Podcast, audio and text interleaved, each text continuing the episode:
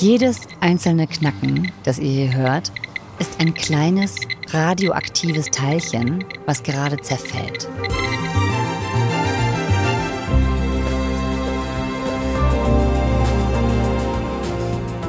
Und weil wir die Kraftwerke, mit denen wir jahrzehntelang Atomkraft produziert haben, jetzt zurückbauen wollen, beschäftigen uns diese zerfallenden radioaktiven Teilchen. Denn auch der Beton, aus dem so ein Atomkraftwerk gebaut ist, kann strahlen oder Metallrohre oder Dämmstoffe. Da kommen tausende Tonnen pro Kraftwerk zusammen, Millionen Tonnen für den Atomausstieg und eine große Frage. Was machen wir jetzt damit? Eine Frage, die sich in dieser Woche besonders stellt, denn wir haben Woche 1 nach dem großen Ausstieg von Deutschland aus der Atomkraft. Und deshalb Folge 2 in dieser Woche von 11KM zu diesem Thema. Am Montag ging es bei uns darum, warum Finnland gerade auf Atomkraft setzt. Verlinken wir euch in den Show Notes. In dieser Folge ist der Filmemacher Tim Böhme bei uns. Er hat für den NDR über Monate recherchiert und dokumentiert, wie Deutschland damit kämpft, seine AKW, also Atomkraftwerke, zu recyceln. Und dafür war er unter anderem in den AKWs Brunsbüttel, Lubmin und auf einer ganz besonderen Deponie in Frankreich. Ihr hört 11KM, der Tagesschau-Podcast. Zu Hause in der ARD-Audiothek Hörbar überall, wo ihr am liebsten eure Podcasts hört. Auf alle Fälle bekommt ihr hier ein Thema in aller Tiefe. Heute ist Donnerstag, der 20. April.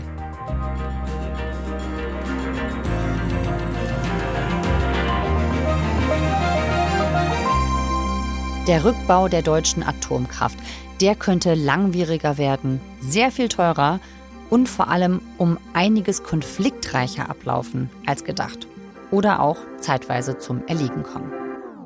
Wegen zu vieler roter Kisten. Na, erstmal könntest du eigentlich meinen, das gesamte Kraftwerk läuft eigentlich noch. Also es sieht eigentlich gar nicht aus wie Abbruch. Es ist nicht so, dass jetzt da alles Hälter, die Skelter überall auseinandergerissen ist, sondern man könnte meinen, ach, die könnten ja eigentlich morgen das Ding wieder anfahren. Aber die müssen nicht so, weil schon die ersten Rohrleitungen weg sind. Und es ist halt ein wahnsinnig komplexes Objekt. Überall laufen da Rohrleitungen herüber, überall sind Kabel und enge Gänge. Brunsbüttel, das ist hier im Norden, ne? Genau, das ist das Kernkraftwerk an der Elbe mhm. und äh, wurde ja stillgelegt schon bereits 2007. Ist es nicht stillgelegt worden, aber ist vom Netz gegangen. 2012 ist das dann endgültig stillgelegt worden und jetzt eigentlich seit letztem Jahr fangen die so richtig an abzubauen. Also wenn man da längs geht mit der Kamera, da sind Stellen, wo dann steht, bitte hier nicht aufhalten für längere Zeit. Mhm. Und das sind so Bleiwesten oder Bleiwände quasi, mhm. dass man sich nicht selbst verstrahlt aus Versehen. Ist schon auch ein bisschen gruselig, oder? Nein, das ist voll nee. gruselig, weil man guckt ja auch immer. okay. Nicht guckt, nur ein bisschen, sondern voll, okay. Nee, man guckt ja immer runter auf sein Dosimeter. Ja ist das schon angeschlagen? Läuft da schon was? Weil, wie gesagt, man kann es nicht riechen, man kann es nicht sehen, man kann es nicht fühlen. Und man denkt ja schon, gut, jetzt mache ich diesen Film, aber ich möchte mich ja nicht unbedingt verstrahlen dafür. Und das ist ja nicht der normale Umgang für uns. Also für uns ist es ja was ganz Besonderes, wenn man auf so einen Ort kommt. Das ist mhm. ja selten. Wenn man da durch die Gänge geht, steht alles voll mit roten Kisten bis zur Decke. Und auch in der Turbinenhalle ist auch alles rund um die Turbine, ist alles voll mit diesen Kisten. Und das mhm. Problem ist natürlich, dass sie diese Kisten jetzt nicht loswerden. Die wissen nicht, wohin damit. Was sind das für rote Kisten? Ja, das sind Kisten, die sind so ungefähr so groß wie eine Europalette. So muss man sich vorstellen. Und da wird alles, was in diesem Kraftwerk abgebaut wird, zerkleinert. Also es muss in diese Kisten reinpassen. Quasi ist das das Nadelöhr. Alles, was aus dem Kraftwerk rauskommt, muss in diese Kisten rein und durch so eine Freimessanlage geschleust werden. Mhm. Das heißt, man muss sich vorstellen, das ist ja, das ist ja riesig, riesige Komponenten, riesige Teile. Alles muss zerkleinert werden in handliche Teile, dass es da reinpasst. So. Und das heißt, wenn wir jetzt wissen, wir wollen das recyceln, mhm. dann wird erstmal eine Vormessung gemacht. Durch diese Vormessung entscheiden sie schon, okay, das kriegen wir jetzt nicht so weit dekontaminiert, das können wir überhaupt nicht freigeben. Mhm. Oder wir kriegen es total gut dekontaminiert runter auf diese 10 Mikrosievert, auf die wir vielleicht gleich nochmal kommen. Das mhm. würde ich jetzt nochmal aufheben. Mhm. Wir kriegen das gut dekontaminiert. Die spezifische Freigabe, das sind Sachen, die strahlen etwas mehr. So kann man es einfach sagen. Also man denkt ja immer Freigabe oder Freimessen, das ist dann völlig frei von Radioaktivität. Nein, so ist es nicht. Es ist nur unter einem gewissen Schwellenwert. Und bei der spezifischen Freigabe ist das halt so hoch, dass es in irgendeiner Form vermengt werden muss oder überdeckt, also weg von den Menschen oder verdünnt. Okay. Das kann zurück in den Kreislaufwirtschaft oder es kann sonst auch normal weggeschmissen werden oder verbrannt werden. Aber was ist denn jetzt das Problem mit diesen roten Kisten? Die wissen nicht mehr, wohin damit. Überall stehen diese roten Kisten rum. Auf den Gängen, in der Turbinenhalle. Und die wissen nicht, wie sie sich da bewegen sollen. Die müssen immer sozusagen so ein bisschen verfrachten, alles rüber in eine Ecke und weiter stapeln. Und der Ablauf fehlt einfach aus dem Kernkraftwerk gibt Nächte, da kann man tatsächlich von roten Kisten träumen. Also wenn man wirklich sieht, wie viel Material wir in allen Bereichen stehen haben und dass wir wirklich damit ja, gedanklich jonglieren müssen, dann kann das einen durchaus mal verfolgen, ja. Ich hatte auch den Leiter des Abbaus sozusagen, mhm. Sven Hohnefeller. Und der hat mir einfach die Komplikationen gezeigt, wie kompliziert es ist, so ein Kraftwerk abzubauen. Da müssen ja Testmessungen gemacht werden von allen Rohrleitungen. Und diese Testmessungen, die ergeben dann, was da wirklich an Kontamination drin ist. Mhm. Also so kann man es ja auch nicht einfach messen mit einem Gerät, sondern man muss genau wissen, welche Nukleide dort sich befinden. Im Grunde genommen wird ja jedes Material separat behandelt. Also mhm. Also ob es jetzt Edelstahl ist oder ob es Aluminium ist oder ob es Dämmstoffe sind, die müssen natürlich alle separater behandelt werden. Also insofern ist es schon eine Trennung. Die Sachen, die jetzt hochradioaktiv sind, die kommen nicht in die roten Kisten, sondern die müssen ja dann separat verpackt werden. Die kommen dann irgendwann mal in Schacht Konrad. Das ist so ein Endlager, mhm. das aber noch nicht in Betrieb ist. Nur in diesem Endlager gibt es wenig Platz, nur ungefähr 300.000 Tonnen. Mhm. Und deswegen haben sie das Problem, dass natürlich diese Sachen, die nicht so doll strahlen, die wollen sie woanders unterbringen.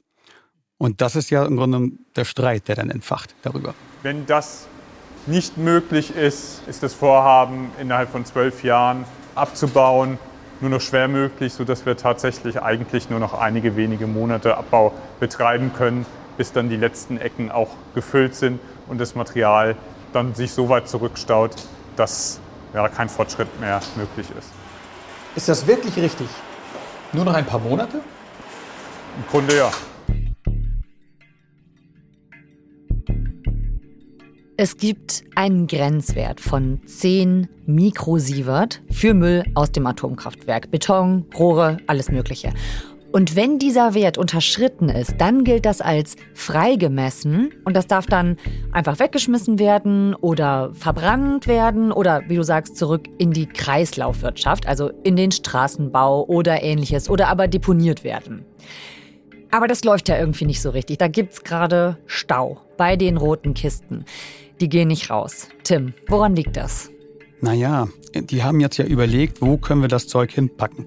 Mhm. Und da hat sich ja keiner gemeldet. Ja, ich nehme es. Mhm. Normalerweise sollte es ja eigentlich im Kreis dort deponiert werden, wo es anfällt. Also in Brunsbüttel in dem Fall. Ja, aber die haben keine Deponie dafür. Mhm. Und so hat man halt gesucht im ganzen Land. Und überall, wenn man durch Schleswig-Holstein gefahren ist, da hat man gesehen, Transparente, hier kein Atommüll. Da ist natürlich keiner da, der als erstes da mitmachen möchte. Mhm. Und dann gab es einen runden Tisch mit Robert Habeck damals noch, als er Umweltminister war. Mhm. Und man hat alles überlegt, aber es war eigentlich nicht so richtig ergebnisoffen. Also es mhm. war schon klar, dass sie die Deponie bevorzugen würden, weil sie auch eigentlich keine Alternative haben. Ja, und dann, weil keiner das wollte, wurde irgendwann mal gesagt, wir werden jetzt gucken, welche ist am besten geeignet. Und da haben die gesagt, Lübeck-Niermark und noch eine weitere, Johannisthal. Mhm. Und da gab es dann eine Zwangszuweisung. Okay. Also das heißt nicht Zwangs, das heißt Zuweisung. Zwangszuweisung ja. kommt eigentlich von den Aktivisten. Mhm, okay. Eigentlich heißt es Zuweisung. Ja. Das wollte man natürlich auch nicht so auf sich sitzen lassen. Mhm. Ja, und so hat dann die Gemeinde eigentlich geklagt dagegen. Nicht, weil es radioaktiver Abfall ist, ist er ja nicht offiziell, mhm. weil er ja freigemessen ist, sondern weil sie nicht dafür zuständig sind. Mhm. Und die haben natürlich Angst, dass sie jetzt irgendwann, jetzt kommt irgendwann Brockdorf auch noch und äh, Krümmel ist auch noch da, wird auch abgebaut, mhm. dass sie irgendwann sozusagen Vorreiter werden im Land mhm. für diesen freigemessenen Atommüll. Also es gibt viele Leute, die das sehr kritisch sehen. Natürlich oftmals ist es auch so, dass sie vielleicht betroffen sind, dass in der Nähe eine Deponie steht. So, und äh, so eine Betroffene habe ich auch kennengelernt, Marie Weigner. Da steht überall, dass es nicht strahlendes Zeug ist. Also das ist richtig Propaganda. Da wird halt beschwichtigt und verharmlost, wo es so geht. Ne? Das blaue Haus sind wir und die Deponie ist hier. Also es liegen wirklich nur eine Handvoll Felder dazwischen und eine Autobahn. Sie hatte ein Haus gebaut in unmittelbarer Nähe der Deponie. So, und dann, gerade als sie einzogen, kam dann die Nachricht, oh, es soll auch hier dieser Atomschutt dort deponiert werden. Hm. Und das hat sie natürlich erstmal aufgeschreckt. So, und jetzt denkt man bei freigemessenem Atommüll, Rückbauschutt, wie es ja heißt, ja jetzt nicht gleich daran, dass das Zeug strahlt. Weil freigemessen impliziert ja irgendwie, dass es nicht strahlt, sodass dann erst ähm, die, ja, die begründeten Sorgen erst im Laufe der Recherche kamen, ehrlich gesagt.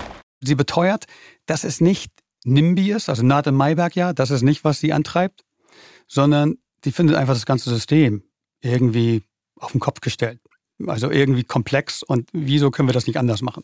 Okay, also das heißt, die Leute in Lübeck, die wollen das nicht so gerne da haben, aus Gründen, und machen sich sehr viele Sorgen. Und die haben jetzt dagegen geklagt. Sind diese Zweifel denn eigentlich berechtigt, die die da haben und diese Sorge? Tja, das kommt darauf an, mit wem man spricht.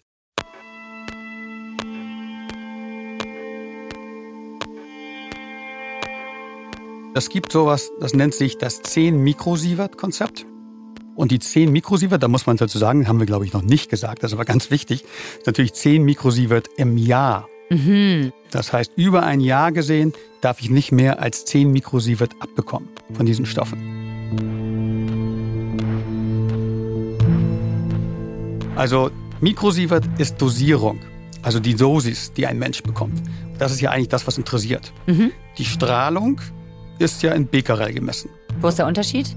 Becquerel ist der direkte der Zerfall der Atome, kann man da messen. Mhm. Und ein einzelnen, das so genau ist das, dass man ein einzelnes Atom detektieren kann. So. Mhm.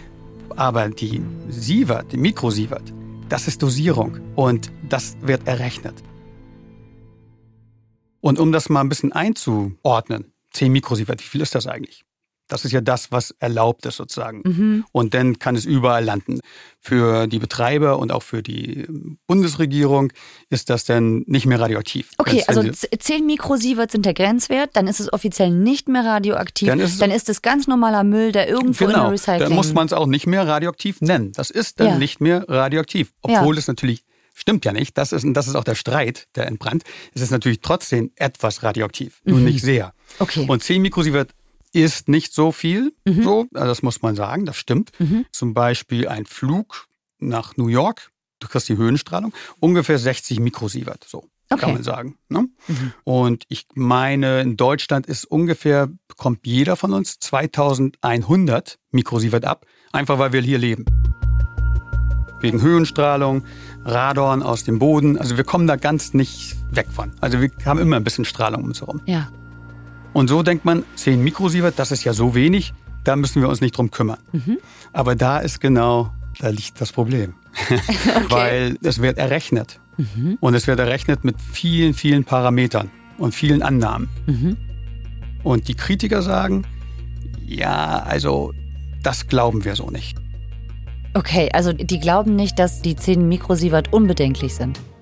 Naja, wenn es wirklich 10 Mikrosievert sind, dann vielleicht schon. Nur sie glauben, das könnte viel, viel mehr sein, ah, okay. weil sich das immer addiert. Okay. Das heißt, wenn jetzt aus dieser Freimessanlage etwas rauskommt, spezifisch freigemessen, sagen wir Metall, mhm. und daraus wird eine, weiß das nicht, eine Bratpfanne gemacht und die strahlt nur ein bisschen.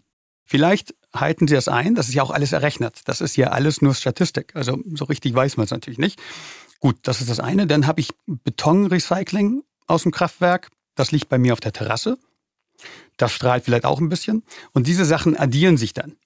Und die Kritiker befürchten einfach, dass das unkontrolliert entlassen wird. Also nicht unkontrolliert, schon kontrolliert, aber dass man eigentlich den gesamten Effekt nicht so richtig hundertprozentig nachvollziehen kann und nacherrechnen kann. Das ist einfach zu kompliziert.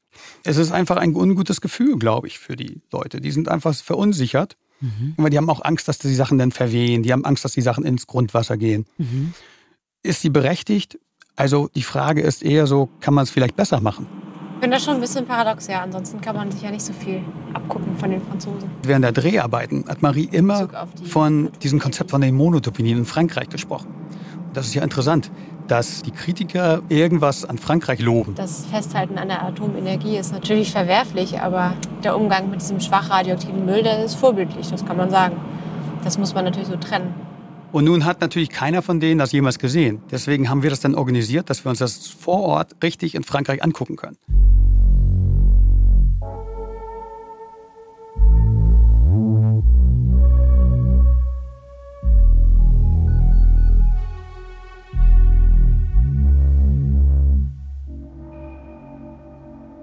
Was ist denn eine Monodeponie? Eine Monodeponie ist eigentlich für eine Sorte von Stoff, in diesem Fall radioaktiven Stoff.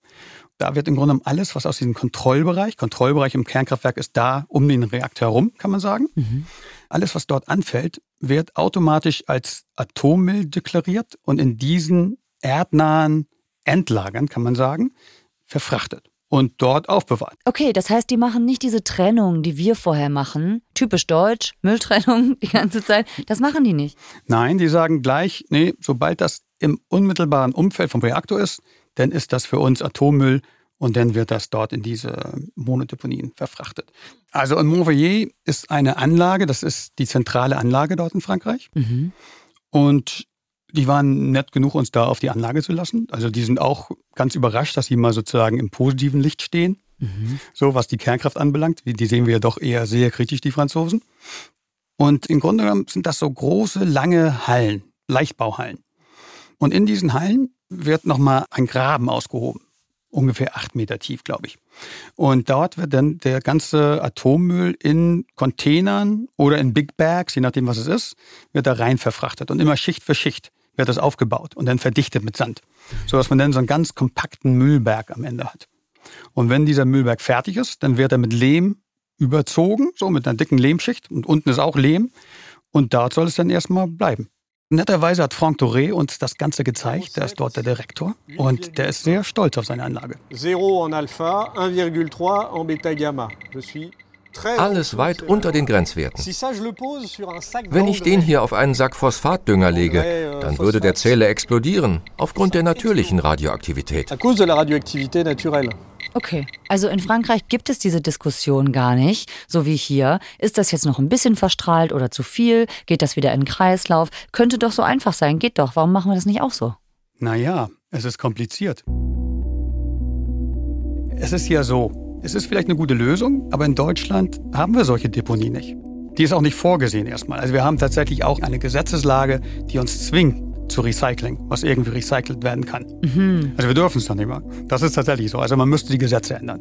Wie viele dieser Sachen. Also man kann sich das alles ausdenken, aber im Moment geben die Gesetze das gar nicht her. Aber das grundlegende Problem ist außer die Gesetzeslage. Es gibt ja viele Probleme. Aber das allergrößte Problem ist eigentlich, ja, kein Politiker hat Lust, sich da rauszuhängen und sowas in die Welt zu schaffen hier in Deutschland. Warum sollten die das tun? Das gibt ja nur Ärger. Mhm. Damit kann man ja keinen Blumentopf gewinnen. Die Franzosen machen es also einfach so, dass alles, was aus einem Atomkraftwerk rauskommt, auf eine Deponie verfrachtet wird. Klingt simpel, ist aber anscheinend hier so nicht möglich. Wir haben verschiedene Kategorien und die niedrigste, die unter 10 Mikrosievert liegt, die darf dann in den Recyclingkreislauf oder auf die Deponie. Lass uns vielleicht an der Stelle nochmal über diesen Grenzwert sprechen, was der eigentlich aussagt. Also der Wert an sich ist ja auch so ein bisschen erfunden, Mitte der 80er Jahre, Aha. von der Atomic Industry Association. Da hat man sich einfach überlegt, was denken wir ist ungefährlich.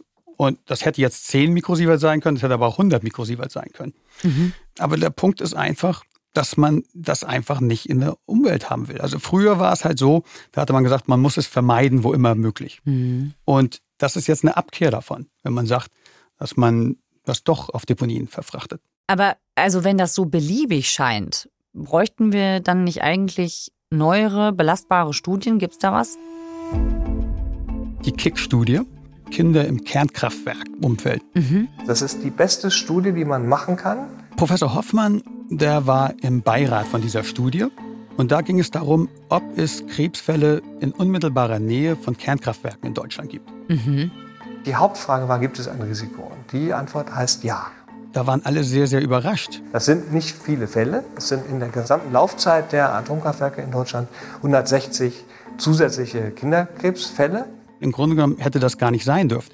Aber die war statistisch doch belegbar. Die Studie wurde eigentlich ausgelegt, um zu beweisen, dass das alles Quatsch ist. Und die Kollegen, die die Studie gemacht haben, also das war ja die Universität Mainz, die waren fest davon ausgegangen, dass sie jetzt mal endlich belegen können, dass das alles kein Risiko ist. Weil sie sich das einfach nicht vorstellen konnten, dass bei diesen ja relativ niedrigen Dosen, um die es da geht, schon ein messbarer Gesundheitseffekt da ist. Aber sie mussten sich dann eben eines Besseren belehren lassen durch die eigenen Daten. Kinder unter fünf Jahren erkranken häufiger an Leukämie, je näher sie an einem Kernkraftwerk leben. Aber diese Studie war umstritten. Kritiker haben gesagt, man hat ja gar nicht die Strahlenbelastung der Kinder gemessen, sondern eben nur, wo sie wohnen. Und deshalb kann man da keinen Zusammenhang ableiten zwischen der Radioaktivität der Reaktoren und der höheren Krebsrate bei den Kindern. Ja, und das hat halt ja, erstmal einen großen Aufschrei ausgelöst. Ja. Aber dann wurde im Grunde gesagt, ja, Moment, nee, das muss ja methodisch irgendwie nicht richtig sein, das kann ja gar nicht sein, mhm. das ist ja viel zu wenig. So, und das zeigt aber nur im Prinzip, dass da doch vielleicht so ein bisschen Dinge sind, die wir noch nicht ganz verstehen mit der mhm. Strahlung. Mhm. Weil über die Jahrzehnte ist diese Schwelle zur Schädlichkeit immer weiter gesunken. Ich glaube, dass das auch noch ein Risiko ist. Es ist klein, aber vermeidbar. Und deswegen sollte man es eben auch vermeiden und sollte auch das Müllmanagement von diesen sogenannten freigemessenen Materialien aktiv betreiben und nicht alles sozusagen so tun, als ob es gar nicht belastet wäre. Naja, gleichzeitig müssen wir ja irgendeine Lösung finden. Ne? Also wenn wir die Atomkraftwerke zumachen, dann müssen wir irgendwo damit hin. Irgendwo muss der Müll ja landen. Ne? Was machen wir denn jetzt da? Also ja, also es ist ja so, es gibt ja viele verschiedene Möglichkeiten. Und was die Kritiker von der jetzigen, von der Freimessung, im Grunde genommen propagieren wir am liebsten, würden die es an Ort und Stelle belassen, im AKW selbst. Das heißt, ja, die eine Sache wäre natürlich jetzt einfach zumauern und sicherer Einschluss und gar nichts mehr damit machen. Okay. Da gibt es aber viele Kritiker, die natürlich sagen, Moment, nee, das können wir nicht machen irgendwann denn in 100 Jahren muss ja auch wieder jemand ran und das machen, dann fehlen die ganzen Experten. Jetzt haben wir die Leute, die wissen, wie das geht. Dann gibt es natürlich die Möglichkeit abbauen, aber dort bunkern. Das heißt, man baut alles ab, so wie man es jetzt auch macht, aber lässt alles dort am AKW. Mhm. So, aber das muss man dann auch. 300 Jahre lang muss man dieses Gebäude da behalten. Ja. Und deswegen haben sie ja entschieden, dass das mit den Abriss und Deponieren und Recycling das Beste ist so. Hm, okay, dieses AKW-Recycling, das kann also ganz schön kompliziert sein. Eine Menge Erfahrung damit haben wir ja in Deutschland in Lubmin in Mecklenburg-Vorpommern. Und da warst du ja auch für deinen Film, ne? Das ist ja das erste deutsche Kernkraftwerk, was im Abbau befindlich war. Mhm. Das ging ja schon 1995 los. Es wurde ja 1990 geschlossen. Das fand sich kein Betreiber. Das war ja ein DDR-Kraftwerk, mhm. sowjetischer Bauart. Das wollte nach Tschernobyl keiner mehr betreiben, so gerne. Und deswegen wurde es schon damals stillgelegt und auch mit 95 wurde es dann schon abgebaut. Und seitdem bauen sie da ab. Das heißt, das ist jetzt schon länger in Abbau befindlich, als es jemals Strom produziert hat. Mhm. Und wenn man dort durch die Hallen dort streitet, also und durch diese Gänge, das sieht echt aus wie so ein Lost Place. Also dort sind die halt in einigen Teilen des Reaktors schon weiter, des Reaktor eigentlich nicht, sondern die Nebengebäude. Der eigentliche Reaktor, der steht eigentlich noch da. Also die sind teilweise, die Druckgefäße sind ausgebaut in so besonderen Hallen, aber eigentlich das Reaktorgebäude ist noch völlig kontaminiert. Also da müssen die überall noch ran. Also es wird noch ewig dauern, bis die da jemals fertig sind. Oh, okay. Also wenn das noch so lange dauert und wir überlegen uns, wie viele Atomkraftwerke gibt es noch in Deutschland? Naja, es gibt 31 insgesamt. Das ist so ein mhm. bisschen, wie man es rechnet.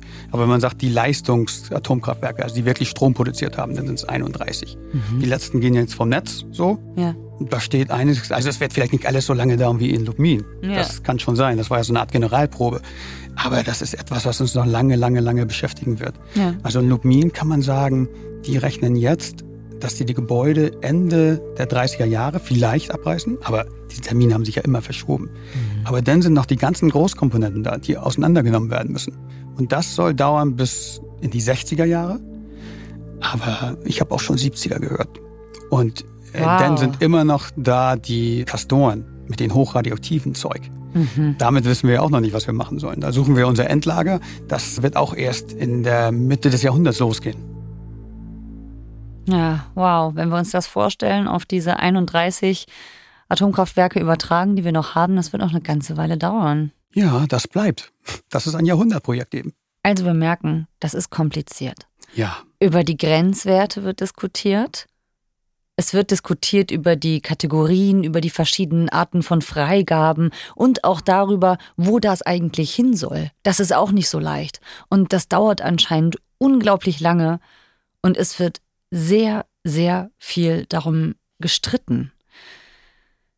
Wie können wir denn da weiterkommen? Man kann zumindest sagen, die Sachen, die spezifisch freigemessen sind, also die etwas mehr strahlen, die sozusagen zwangsweise verdünnt werden müssen, zwangsweise deponiert werden müssen, mit irgendwas überdeckt werden müssen, dass diese Sachen irgendwie anders behandelt werden und nicht auf eine normale Deponie kommen. Muss das so sein wie in Frankreich? Nein, glaube ich nicht. Man kann sicherlich das auch anders lösen. Aber vielleicht sollen diese Sachen dann auf dem AKW-Gelände bleiben. Nur diese Sachen. Die Lösung habe ich natürlich jetzt auch nicht parat. Das ist sehr, sehr komplex. Aber es wird sicherlich noch mehr Diskussion geben müssen darüber. Hm. Und auch mit offenen Ergebnis. Irgendwann mal muss es halt eine Lösung geben für die roten Kisten. Und ich glaube, wenn man ehrlich damit umgeht, dann können wir noch mal eine richtige Diskussion aufmachen. Und ich glaube, das braucht es. Denn ein zweites Gorleben mit diesen Protesten, ich glaube, das will keiner erleben.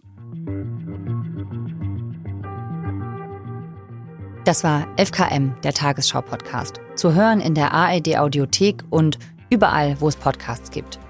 Die Doku von Tim Böhme findet ihr im Netz unter dem Titel Abriss der Atomkraftwerke. Wie gefährlich ist der Bauschutt? Den Link haben wir euch in die Shownotes gepackt.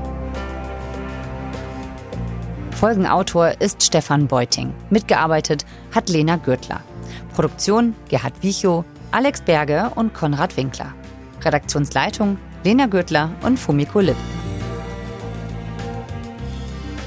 11KM ist eine Produktion von BR24 und NDR Info. Mein Name ist Viktoria Michalzack. Wir hören uns morgen wieder. Tschüss!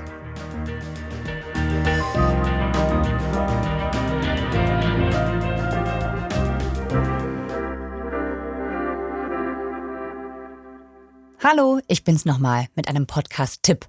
Proteste rund um Kernkraftwerke gibt's schon seit Jahrzehnten. Die Bilder aus Wackersdorf Ende der 80er Jahre kennen bestimmt noch einige. Vermummte Autonome gegen prügelnde Polizisten, Steinewerfer gegen Wasserwerfer. Bei den Protesten damals ging's um die geplante atomare Wiederaufarbeitungsanlage in der Oberpfalz. Die dreiteilige Reihe Die Wackersdorf Story von Radio Doku erzählt, wie Oberpfälzer Bürger sich den Protesten anschließen, die bis dahin noch nie auf einer Demonstration gewesen waren. So wie Irmgard Dietl. Die war bereits Großmutter, als sie angefangen hat zu protestieren. Oder der Bauer Josef Fischer, der mit einem aufmüpfigen Slogan auf seinem Scheunentor zu einer Großaktion provoziert hat. Die dreiteilige Serie Die Wackersdorf Story gibt's in der ARD Audiothek.